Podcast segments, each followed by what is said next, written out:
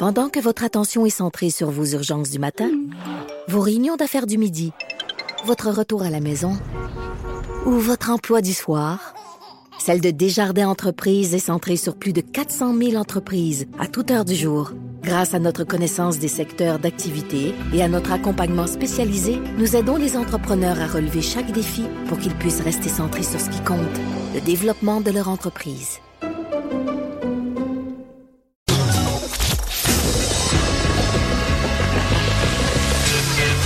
Franchement dit.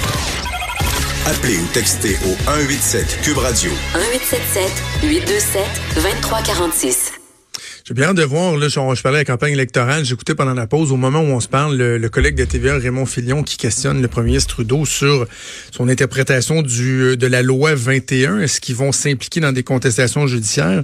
On en a parlé au début de la semaine. Il y a un député, Mark Miller, député libéral, qui a été pas mal plus vocal que son chef. Alors, euh, ce sera assurément une des questions qui sera abordée à de maintes reprises pendant la campagne. On va parler un peu d'économie avec Jean-Denis Garon, qui est notre chroniqueur économique. Il écrit dans le Journal de Québec Journal de Montréal, enseignant également euh, à, la, l'UCAM. Euh, salut Jean-Denis. Salut, ça va? Oui, ça va bien. Un, un, débat dont on parle depuis des années, qui a fait surface brièvement la semaine dernière suite à une étude qui a été rendue publique, c'est la rémunération des médecins. Et ta chronique cette semaine portait là-dessus sur le débat entourant la rémunération des médecins. Oui, en fait, euh, le gouvernement Legault pour continuer, en fait, pour déterminer la, la, la, suite des rémunérations des médecins, nous a annoncé, là, il n'y a pas très longtemps, qu'il attendait une étude, une étude canadienne sur le niveau de salaire de nos médecins par rapport à ceux du reste euh, du Canada. Donc, avant de bouger, on attend l'étude, mais ce qui est intéressant, c'est que l'Institut du Québec, basé à HSC Montréal, sous la plume d'Alain Dubuc, a sorti une, une étude comparative, quelque chose d'assez simple mais très clair, qui compare le salaire de nos médecins, leurs conditions salariales à ceux du reste du Canada cette semaine. Et dans le fond, le sens de ma chronique, où effectivement, je, je mentionne que l'écart salarial est devenu nul, que nos médecins sont en moyenne payés à peu près comme dans le reste du Canada, qu'il n'y a plus d'écart mhm. à combler. C'est un peu une police d'assurance pour les débats publics que j'aimerais qu'on ait, parce que depuis une dizaine d'années, depuis le gouvernement Landry, le rattrapage salarial des médecins, euh, c'est au cœur du débat public. On a toujours parlé du retard. Et moi, j'ai un peu peur que parce que le retard est comblé, euh, parce qu'on n'a plus beaucoup de chemin à faire là-dessus, qu'on oublie les autres paramètres du financement du système de santé euh, et que on cesse d'en parler parce que nos médecins sont maintenant payés le, même montant que la moyenne. Ouais. Mais il y a, y a c'est bizarre parce que, tu bon, là, il y a eu l'étude qui a été publiée euh, la semaine dernière, tant à démontrer que, bon, finalement, les médecins seraient les mieux payés au Canada, seraient les mieux payés même parmi les mieux payés dans le monde. Mais quand on regarde, on parle, par exemple, à la FMSQ, ils nous disent, non, non, mais attendez de voir l'étude euh, à laquelle on a accepté de, de, de, de, collaborer avec le gouvernement parce que ça dépend toujours des paramètres qu'on utilise. Certains vont parler du coût de la vie, d'autres vont parler des coûts de clinique parce que les médecins ont beaucoup de, de, de, de frais euh, externes et tout. Est-ce que ça ne devient pas difficile de vraiment trouver les bons comparatifs? Puis est-ce que chacun peut pas y aller des comparables qui, qui fait son affaire finalement? Tu sais, c'est exactement parce qu'il y a tellement de paramètres dans la rémunération des médecins qu'il faut faire attention quand on en parle. Il faut faire attention de ne pas devenir démagogique parce que c'est c'est très délicat. Il y a une, à cause du coût de la rémunération des médecins, on a un peu une relation d'amour-haine avec eux. On sait qu'ils nous coûtent cher, en même temps, on aime ça qu'ils nous soignent. Puis il faut faire hmm. attention pour pas tomber dans l'excès. Tu vois, euh, euh, moi, j'ai reçu un courriel d'une société de gestion médicale qui me disait, Monsieur Garon, faites attention à ce que vous dites parce que c'est vrai, par exemple, que les radiologistes sont payés une fortune. Mais il y a 30% des radiologies dans le système qui sont faites au privé. Les médecins qui euh, font ces radiologies-là doivent se payer une machine qui peut valoir entre 1 et 2 millions. Alors ça, ça rentre dans la rémunération, ça fait partie des coûts. Et donc, c'est pas tout à fait c'est pas c'est pas justifié de critiquer seulement la rémunération. Mais pour le payeur de taxes, pour le contribuable moyen, c'est pas évident ces choses-là. Moi, je peux très bien me dire par exemple, supposons que je suis un radiologiste, je me paie une machine à 1 million à 2 millions. Ma rémunération est plus élevée. Il faut que je couvre ma machine, je le comprends. Mais reste que je suis payé à l'acte. Reste que dans le système, c'est pas clair que j'ai pas moi un incitatif à faire beaucoup de radiographie pour rentabiliser la machine une fois que le coût fixe est payé. Tu comprends ce que je veux dire? Donc, Oui, pour, oui. Le, pour le contribuable moyen, il y a des zones grises. Puis quand on regarde, j'en ai lu, j'en ai lu des, des, euh, des études là-dessus, puis je peux dire que les 500 mots dans le journal m'ont beaucoup contraint. Tu sais, euh, une chose qui revient sans arrêt, c'est que la nature des enveloppes, les règles de financement, l'utilisation euh, de la tarification à l'acte, c'est encore très opaque. Puis pour la personne moyenne, même éduquée, puis même informée, c'est très, très difficile de comprendre la rémunération de nos médecins. Puis tu sais, Jean- Jean-Denis, je sais pas si tu as déjà eu l'occasion de, de lire dans le journal, mais je, j'en- je l'ai souvent écrit, j'en ai souvent parlé à la télé par transparence.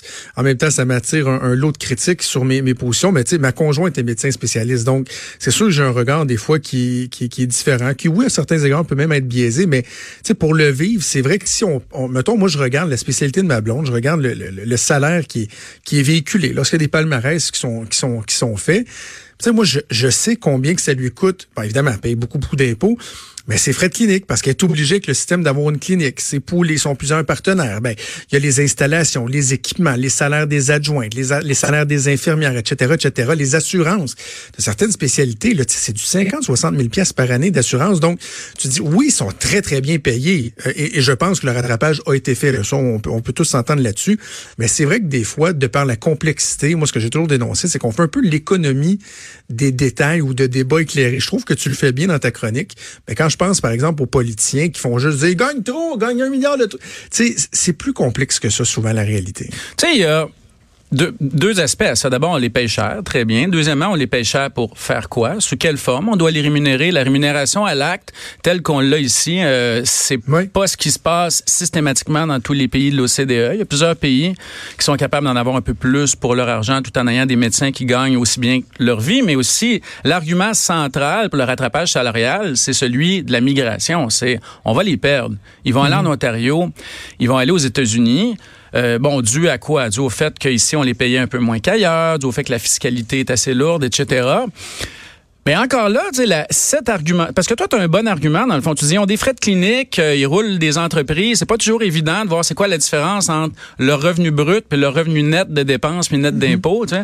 Mais ça, c'est un bon argument. Mais l'argument de, ils vont s'en aller, euh, on cherche encore des preuves de ça. C'est discutable. Ben, c'est Ouais, discutable parce que les conditions de prêt. D'abord, euh, c'est pas vrai que tous nos médecins peuvent partir en Ontario. Euh, les postes, les postes ontariens sont comblés. On n'est pas dans le libre marché. C'est une économie planifiée, la santé au Canada. Maintenant, les conditions de pratique aux États-Unis sont rebutantes. Tu parlais des coûts d'assurance poursuite au Canada. La responsabilité civile aux États-Unis, c'est des multiples de ce que ça peut coûter ici. Euh, Il y a la question de la langue. Alors, c'est, moi, je pense que la rémunération des médecins, au lieu de, au-delà de la question, je te dirais, de la migration, est-ce qu'ils vont s'en aller? Je pense que la prochaine étape, c'est celle de l'équité. Jusqu'à quel point ces personnes-là qu'on apprécie, qui font un travail qui est magnifique, jusqu'à quel point ça peut devenir inéquitable de continuer à faire croître leur rémunération au même taux qu'avant? Puis ça demeure, euh, ça demeure une question qui est pertinente ici, ça demeure pertinent dans le reste du Canada, parce que si on fait un rattrapage, si on a fait ces 10-15 dernières années un rattrapage des euh, la rémunération des médecins, c'est parce qu'on court après des lièvres qui avancent. Parce que les autres provinces canadiennes rattrapent aussi. Euh, et donc, Ouais. il va falloir à un moment donné qu'on se pose comme question, comme société, nous, la profession médicale, concernant combien on paye puis comment on organise la santé. Qu'est-ce qui est équitable? t'sais? Quels écarts on est prêt à tolérer sans que ça devienne indécent? Puis je pense que le fait qu'on parle beaucoup de la rémunération, ça vient d'un malaise euh, à ce niveau-là. Le, le, le médecin spécialiste moyen euh, au Canada euh, est payé quoi quatre fois et demi le salaire d'un Canadien moyen. Donc, on, on monte à combien? On est, est les leaders au monde en termes d'inégalité salariale entre le médecin moyen et euh, le médecin moyen et le salarié moyen. Donc, on veut monter à combien? 5, 6, 7, 8, etc. Je pense que c'est la grosse question qui va être posée, mais il faut, il faut garder... Il faut garder ça dans le débat public parce que euh, c'est euh, 8 milliards par année. Hein. C'est 10% des revenus du gouvernement. En fait, des dépenses de programme, c'est 20% des dépenses du ministère de la Santé et Services sociaux. Alors, si, quand ça croît plus vite que la moyenne, ben, il y a un effet sur le, le solde budgétaire du gouvernement. C'est ça. Mais c'est intéressant ce que tu soulèves, l'écart entre le Canadien moyen et, et le médecin, que tu dis que c'est le plus élevé au monde. En même temps, est-ce que quand on dit ça, on considère les taux d'imposition à quel point, mettons, le médecin va être imposé davantage que le Canadien moyen versus la réalité dans dans d'autres pays? Tu sais, on en revient toujours à c'est quoi les comparables? Est-ce qu'on compare des pommes avec des pommes ou tu sais? Ben, si tu me permets une réflexion là-dessus, tu sais, moi, je suis professeur d'université, je suis économiste, j'ai pas d'ordre professionnel, je suis dans une profession où typiquement on est extrêmement mobile. Moi, je m'en suis fait faire, mes collègues se, sont, se font faire des offres ailleurs. Puis à un moment donné, tu sais, euh, jusqu'à quel point on veut prendre chaque profession séparément puis la compenser pour tout ce qu'elle aurait pu avoir ailleurs. Si tous les pays, tous les, toutes les juridictions font ça, c'est une course à l'armement où on va tout finir par être payé un million. tu sais, à un moment donné, c'est tu vis au Québec, tu paies des impôts plus élevés, c'est vrai. Euh, c'est une société qui est plus égalitaire. C'est une société qui a des services aussi. Euh, tu es proche de ta famille. T'sais, on peut pas séparer le médecin ou le prof d'université ou le salarié de la société dans laquelle il vit. Puis je pense que on a presque fait un pas vers ça en voulant tout compenser, tout calculer, en faisant des études. À un moment donné, t'es pas médecin. T'es médecin au Québec, dans le système québécois, dans la société québécoise, il faut que ça ait au moins un minimum de poids. On peut pas te compenser pour tout comme si être au Québec, c'était une maladie. Ben, écoute, c'est toujours intéressant, mais heureusement, on était un peu pressé par le temps, parce que bon, il y a la campagne électorale, le, le déclenchement qui nous gruge un peu de temps. J'imagine qu'on aura l'occasion d'y revenir. Beaucoup de questions économiques et de finances qui sont intéressantes, qui seront sou- euh, soulevées euh, dans le cadre de la campagne. On aura l'occasion d'en reparler, je suis certain. Salut. Salut, merci, Jean-Denis.